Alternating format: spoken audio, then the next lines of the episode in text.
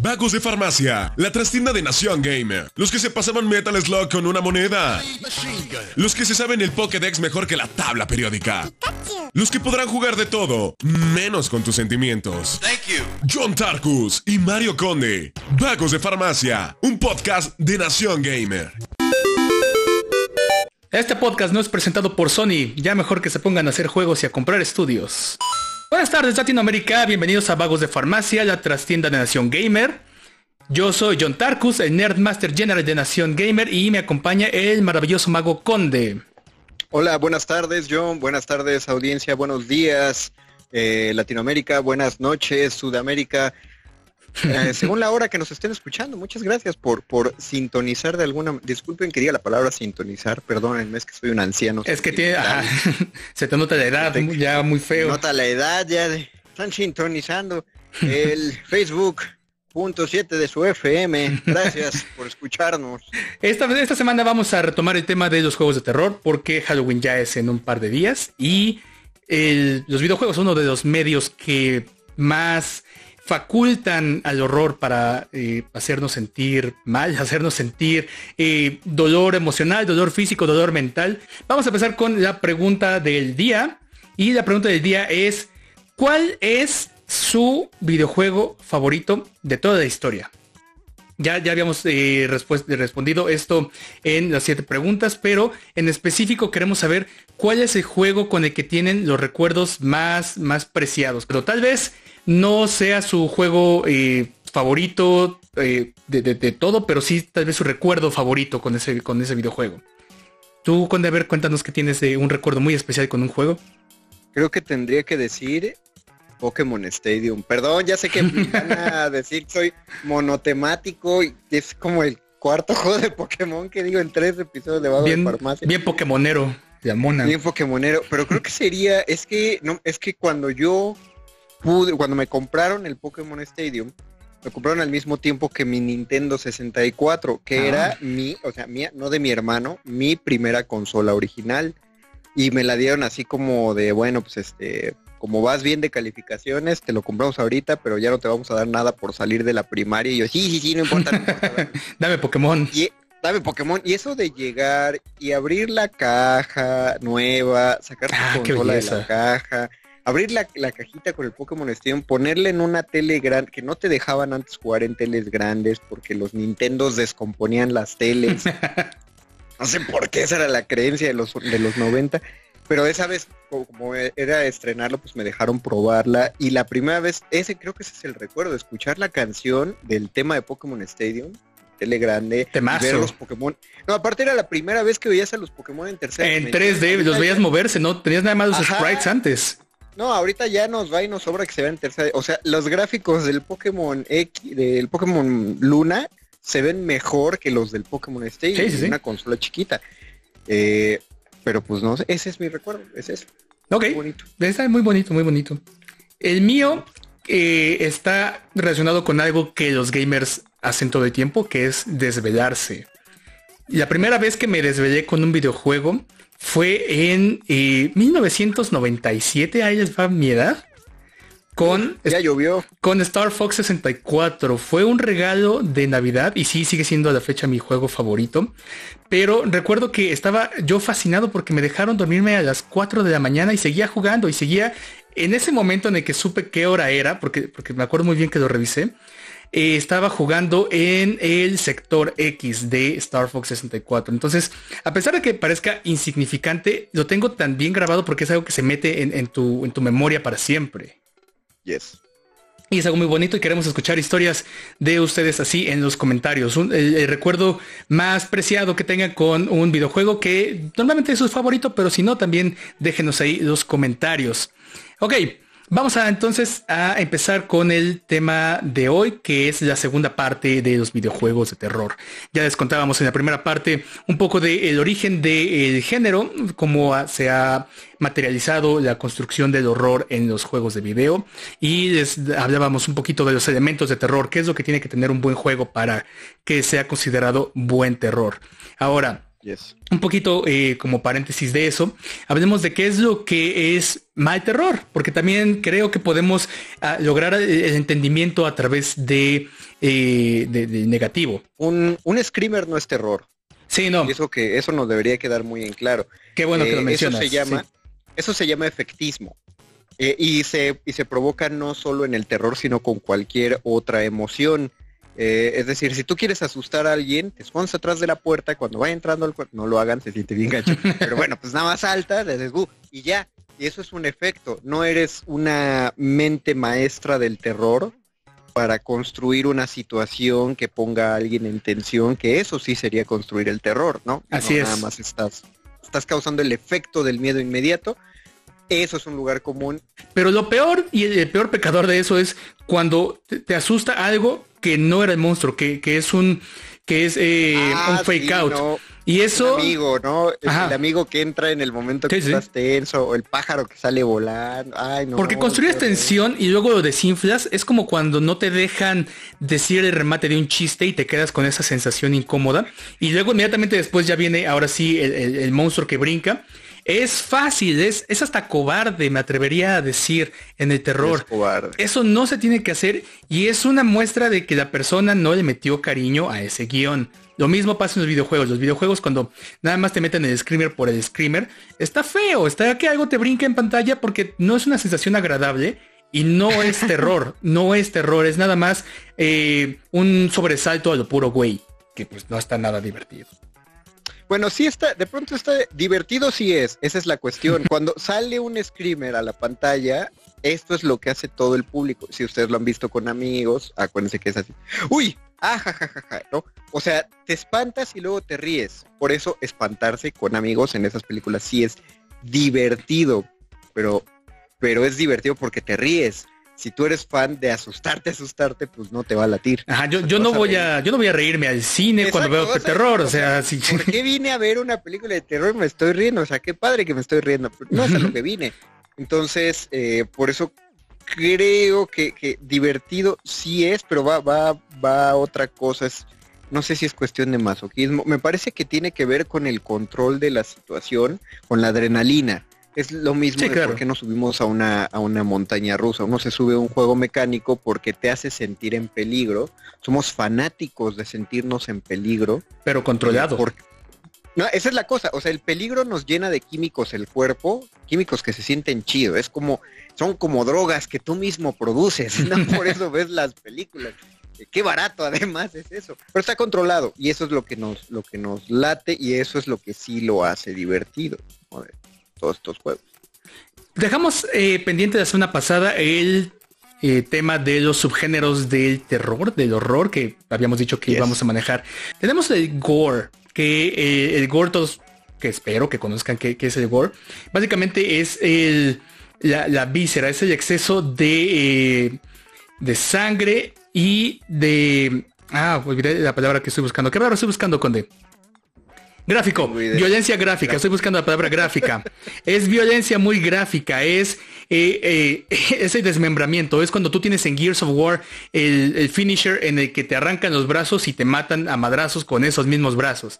Eso es el gore, es, ver eh, la sangre y las tripas y todo sin tapujos y el, enfoque está sobre eso. Tenemos juegos como Dead Space, que, la verdad es que Dead Space es, es bien interesante, bien, bien divertido.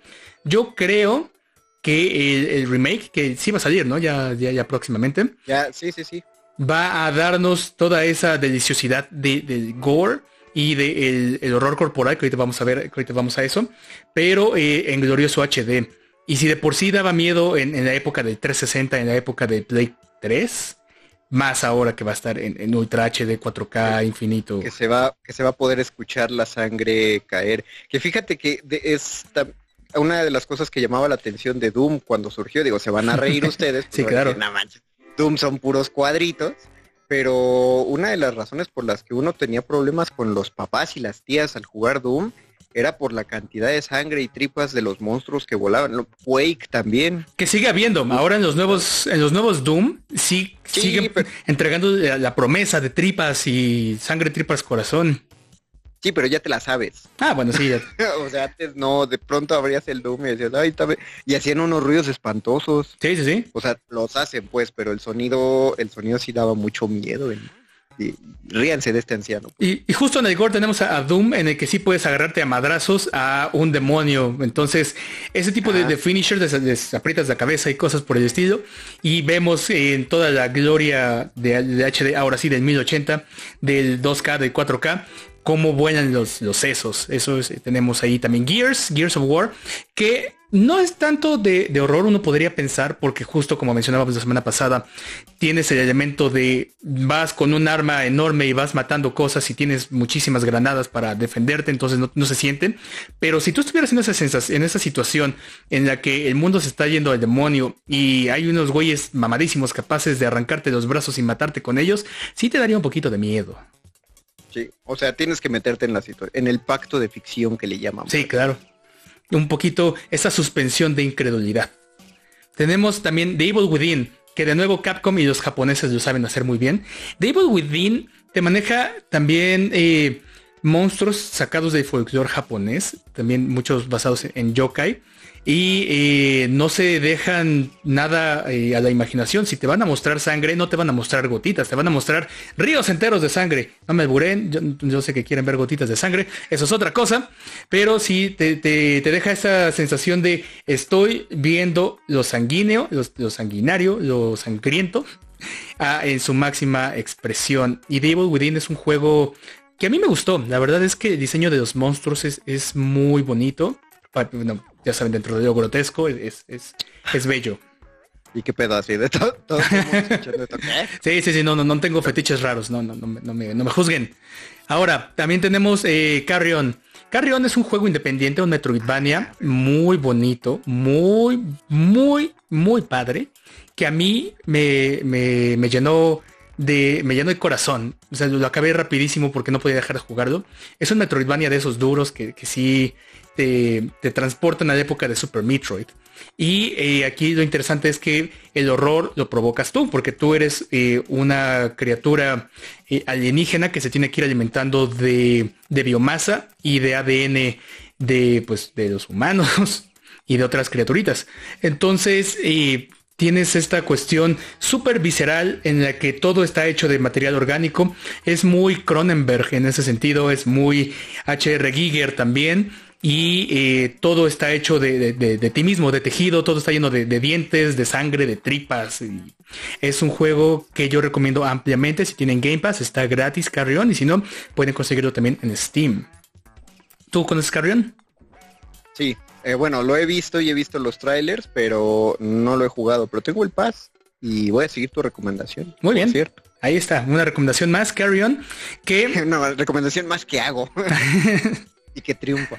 Y que triunfa. No, no, sí es muy buen juego, jueguenlo. Vamos a los slashers, que también es de los, de los más eh, fáciles ah, de entender.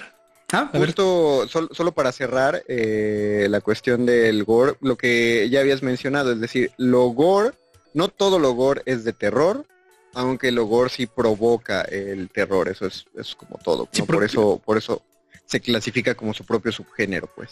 Provoca el choque de ver un desmembramiento, provoca el choque de ver una persona siendo destripada. O sea, es esa sensación justo de lo que definíamos la semana pasada del horror, en la que si alguien es muy eh, susceptible a que la sangre le provoque cosas, le va a provocar todas las, sensaciones del mundo. Ok, pasamos a los slashers que eh, fueron famosos en los 80. No son mi género favorito, la verdad es que yo sé que son de culto y yo entiendo que John Carpenter y todo, o sea, no me gustan tanto los slashers porque es este tipo de horror en el que te muestran muy eh, de frente lo que está lo que está mal, lo que te está persiguiendo. Tienes al, matón y va eh, destripando a las personas. Tienes a un Jason, tienes a un Freddy, tienes a un Leatherface. Son muy bonitos. son muy bonitos los slashers. Es que, o sea, yo no sé si son aterradores. Me parecen muy bonitos. O sea, fundaron una escuela. Por ejemplo, la masacre de Texas me parece que, bueno, por cómo está hecha, te saca de onda. No te saca de onda por Leatherface, te saca de onda por la familia. Sí, sí, sí. Entonces, sí, es, sí es distinto. Scream, todo mundo dice que es la eh, el gran resurgimiento del género slasher en el cine. Eh, pero a mí no me encanta. Es muy meta. No, digo que es mala. Ajá. Sí, sí, es que eh, Scream, para quienes no la vieron porque no tienen nuestra edad, lamentablemente. Porque no veían el 7. es esta película que eh, reúne todos los, los tropos de, género de terror, del slasher ochentero, y lo trae una nueva generación. Está, las personas eh, se asumen dentro de una situación como si fuera un slasher, una película de terror, a pesar de que están dentro de una película de terror. Y la frase de, de Ghostface, se llama Ghostface, ¿no? El, malo. Justo es la, famosísima. Es, ¿te gustan las películas de terror? A manera de pregunta. Porque, pues, así es. Y de ahí es donde hubo este resurgimiento de, slasher, pero pues yo no soy tan fan. Y viene justo de la palabra slash, o sea, cortar. Y es un güey dando machetazos por la vida. Como suceder. el, el, el fileteame esta. Vamos con el horror cósmico, que este es uno de los más fascinantes y de los más que, son más de prueba y error. No, no todo el mundo le sale, pero los que salen, que salen muy bien. Y vienen de las obras seminales de Lovecraft. parten de este principio de terrores tan eh, inconmensurables, tan inefables, tan eh, más allá de nuestro entendimiento, que nos hacen sentir insignificantes y nos hacen, nos, llevan a la locura. Son palabras de, nombres de, criaturas que no podemos pronunciar. Son eh, criaturas tan eh, milenarias y tan antiguas que son más viejas que el tiempo mismo. Y son situaciones en las que por alguna razón algunos loquitos quieren traer esos males eh, primordiales a nuestro tiempo y a nuestro mundo, porque están mal las personas. Tenemos Alone in the Dark y Eternal Darkness, también dentro de este género. Y obviamente los juegos de, Lovecraft, como Call of Cthulhu, Cthulhu, Cthulhu, Tuculo, o como quiera pronunciarlo, porque no, no hay manera de pronunciarla por eh, bocas humanas, según el propio por lenguas humanas. Y Silent Hill de alguna manera, ah, bueno, algunos, o todos entraría en este tipo de terror, ¿no? Sobre todo por esa cuestión de o sea, yo no acabé de entender cómo iba a ser esa bronca de renacer a Dios. Sí, sí, sí y es eso, es eh, no nada más son dioses primordiales y los antiguos y los que viven sumergidos y los mil años de Cthulhu bajo el agua, ya, ya, Fatacá, sino también pues dioses eh, menos Lovecraftianos que no tienen que ver con el mitos de Cthulhu que también pueden entrar en el horror cósmico. Mucho de lo que ha hecho grande a Rick Morty es que juegan mucho con, el, concepto del horror cósmico, llevado obviamente a, la sátira, pero es esta sensación de eh, más de que el mundo, el universo es más grande que uno y uno se siente infinitamente pequeño frente a el, horror que es eh, enfrentarse al vacío de, algo tan grande como el universo mismo. Yes. Pasamos al terror psicológico. Tenemos esta cuestión en el que ahora sí se mete en nuestro cerebro y está metiéndose no nada más con nuestra sensación, digo, nuestra necesidad de sobrevivir, nuestro reflejo de pelear o huir, sino que nos saca los traumas, nos, nos saca los demonios internos y no tanto pelear con los demonios externos. El terror psicológico se mete, justamente como lo dice, con nuestra psicología y es yo creo que el más manipulador y el más difícil de concretar porque cuando lo haces bien te metes de veras en la psique de las personas y los puedes cambiar para siempre. Si les dejas una herida eh, psicológica ya con eso la hiciste tú como desarrollador de juegos. Yo creo, digo, no, no sé si suena como lo más este ético, lo más humano que debas hacer, pero pues sí, o sea, supongo que es un, es un logro, está, chido. Dentro de esos, yo recomiendo, como ya les dije la semana pasada, Layers of Fear, que es la historia de un sujeto que es un pintor que regresa a su casa y tiene que descubrir un misterio. Eh, más eh, ir desenmarañando el misterio, va completando una pintura, pero cada parte tiene que ir encontrando un objeto que lo relaciona con ese misterio y eh, toda su casa se vuelve un laberinto lleno de pasillos interminables y puertas y puertas y puertas en donde cada eh, que la abres aparece algo cada vez más surreal. Y tienes eh, imágenes súper perturbadoras en la que la realidad se distorsiona y, se vuelve un concepto que a mí me gusta mucho dentro del, terror que creo que es de lo que más aterra y es algo que no debería ser y sin embargo es y eso cuando sucede y, está bien logrado, te, llena de, una sensación inequívoca. Sabes que eso no debería estar sucediendo, pero está en, tu cara. Las leyes de la, física, de la realidad, eh, ya no funcionan y ya no sabes en qué creer. Y eso lo logra muy bien Layers of Fear. También tenemos eh, Blair Witch, que como ya les mencionaba, me gustaba mucho, me gusta mucho Blair Witch, la primera. Y eh, el videojuego de Blair Witch salió hace algunos años. Ahorita estuvo gratis en Game Pass, creo que ya va a salir pero te mete justo eh, como Outlast en el papel de, no esta vez el reportero, sino el policía que trae una camarita y va investigando qué es lo que sucede con las desapariciones en el misterioso bosque de la bruja de Blair, Blair. y muy, parecido a Years of Fear también se mete con los traumas propios del personaje y te lo va, te va materializando sus traumas en el, en el juego, en la sensación de que lo que estás viviendo está eh, no tanto como un agente externo, sino un agente interno siendo manipulado por el agente externo. Entonces es, la magia del bosque o la magia de la bruja o la magia de lo que sea, materializando tus miedos y volviéndolo una experiencia aterradora que eh, yo recomiendo. La verdad el final no me gustó tanto, tal vez porque tuve el final no tan bueno. Pero hay diferentes finales, eso siempre es divertido. Y da un poco más de claridad sobre el lore de la bruja de Blair. Si vieron la bruja de Blair, ya sea la primera, la segunda no la vean, es muy mala. O la secuela que salió hace algunos años, hace como tres años, dos años, algo así. Eh, jueguen eh, Blair Witch porque sí les da más, eh, más información sobre la historia de lo que sucede con la bruja.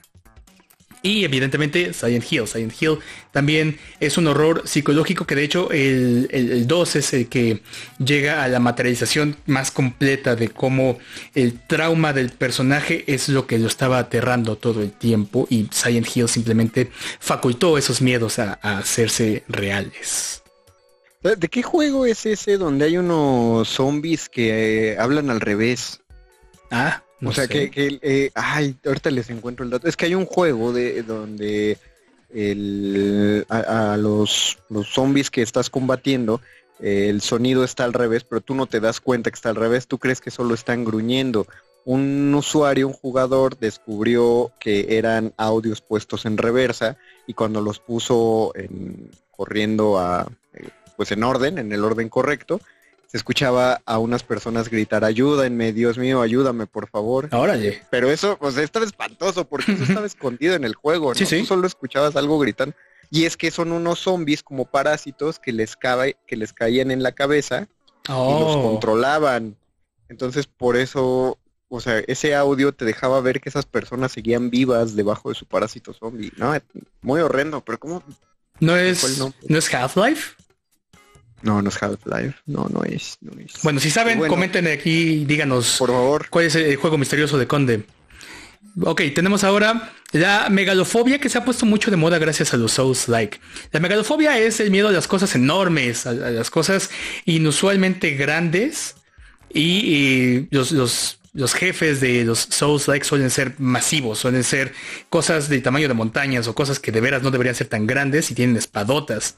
Pero también ahí metemos cosas como la teofobia o la zeusfobia, dependiendo a quién le pregunten, en el que son este miedo a los dioses o a estas criaturas eh, primigenias, a estas criaturas omnipotentes o turbopoderosas. Mira qué curioso, en eso entraría el Majora's Mask.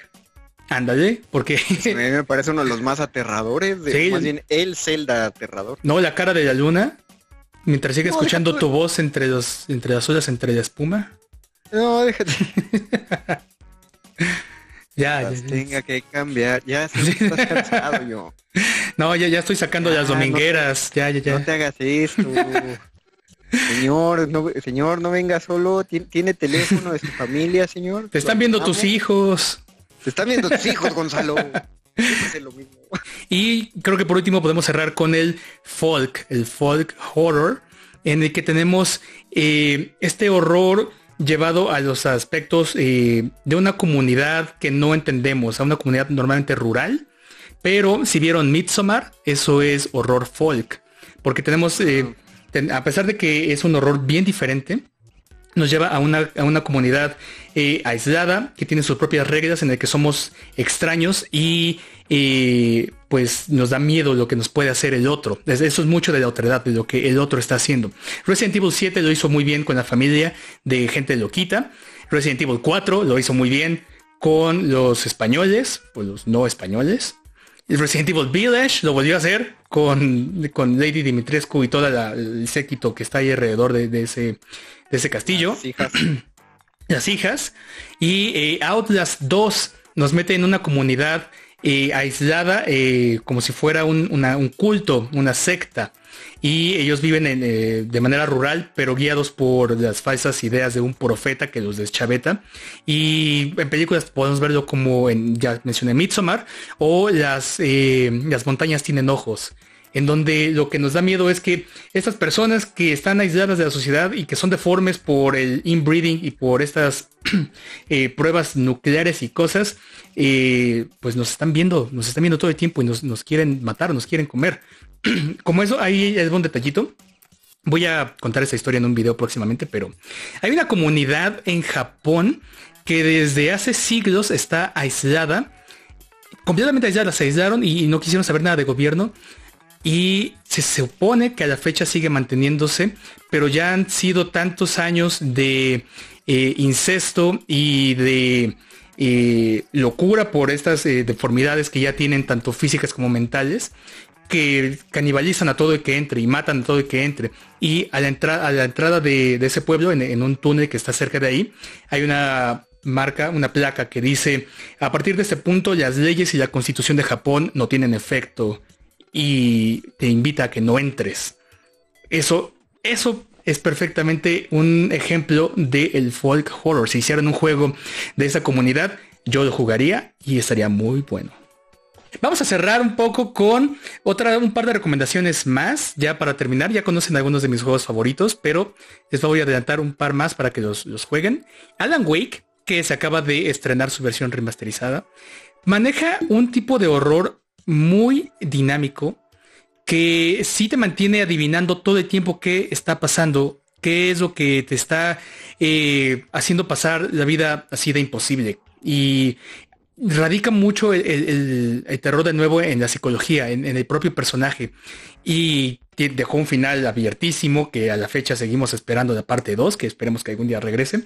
Pero Alan Wake maneja muy bien el tema de eh, los demonios internos, los, sueños, las, ideas materializadas, la sensación de, del creador, del escritor y la dicotomía luz-oscuridad. muy, buen juego. Ya que tú mencionaste Alan Wake, eh, entonces voy a recomendar el otro juego que forma parte de su universo, que es ah. Control. Juegazo también, muy backrooms. Sí, sí, sí, una, una, o sea, es la misma, es el mismo universo, la misma lógica, por eso está tan emocionante la, la idea de que vaya a salir el remaster de Alan Wake, porque significa que por ahí la banda está trabajando y desde hace mucho tiempo se está pidiendo una secuela de Control. Entonces, puede, que esté apuntando para allá, pero pues no es tan de, o sea, si te saca un, si te saca de onda, no sabes qué está pasando. Así que digas que, que aterrador no es precisamente, pero sí te enrarece el mundo y creo que entra eh, eh, parte de eso, de la cuestión psicológica. Pues más o menos, ¿eh? La gente, la gente ahí flotando medio poseída y que te acercas y se escuchan cosas locochonas. Eso me da un poquito de miedo. Bueno, pero es que tienes armas. Sí. ¿no? O sea, no, no me, me parece más de acción que de miedo, porque sí sabes que si la cosa se pone peleaguda, te pones a disparar. No, no te tienes que ir. Eh, y aparte tienes poderes, entonces. Es un juegazo control. De, Remedy lo ah, hace muy bien. Sí. Es como cuando las películas de superhéroes se meten como medio, medio con el terror. Ajá. Sabes que ahí le defiendes, ¿no? Sí, pues sí. Sí, y, y, y Controles es recomendadísimo no solamente por el, modo de juego, sino que también tiene esa unión de los backrooms, como ya les mencionaba, pero con la idea también, y este otro creepypasta, que de hecho sí existe, esta, este ejercicio colaborativo de Internet, de la Fundación SCP, que se dedican a eh, clasificar e investigar fenómenos y ocurrencias y entidades paranormales y los tienen ahí en una fundación, en, una, en un organismo que los controla tipo los hombres de negro. Seguramente conocen la fundación SCP y controla hace mucho eso. Y también Control, yo creo, y es, personal totalmente, que tiene uno de los mejores, de las mejores secuencias de videojuegos que he jugado en años, que es el laberinto del el Ashtray Maze, el laberinto del cenicero, con la canción de, de, Poets of the Fall, que Poets of the Fall es una bandota que me encanta desde Alan Wake, pero ahí se, se, turbo jalaron, la verdad está muy padre control, jueguenlo. Y bueno, ¿algo más que quieras agregar, Conde? No, solo, solo eh, contarle a la audiencia que hicimos este experimento de... Eh, eh, tenemos un enorme debate dentro de Nación Gamer a propósito de vagos de farmacia. Todo lo que estamos viendo todavía es una experimentación. Si debía ser más corto, si se permitió un formato más largo.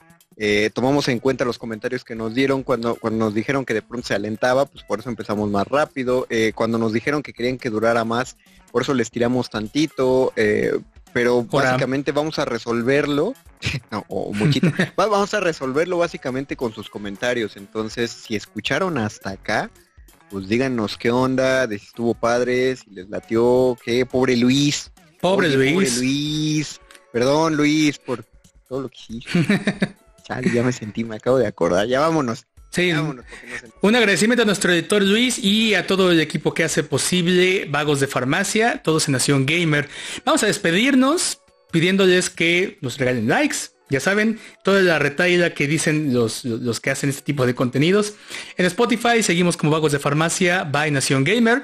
Y Nación Gamer estamos en YouTube, en Facebook, también busquen Geeky y suscríbanse, nos ayudan mucho y nos ayudan a justificar todo este desmadre y que sí estamos haciendo muy bien al trabajo. Entonces, eh, esperamos que les haya gustado este especial de Halloween, que se han llevado algunas recomendaciones para jugar y que pues se lleven algún susto por ahí, algún trauma. Si se lleva alguien de la audiencia un trauma con alguna de las recomendaciones, yo estaré más que agradecido.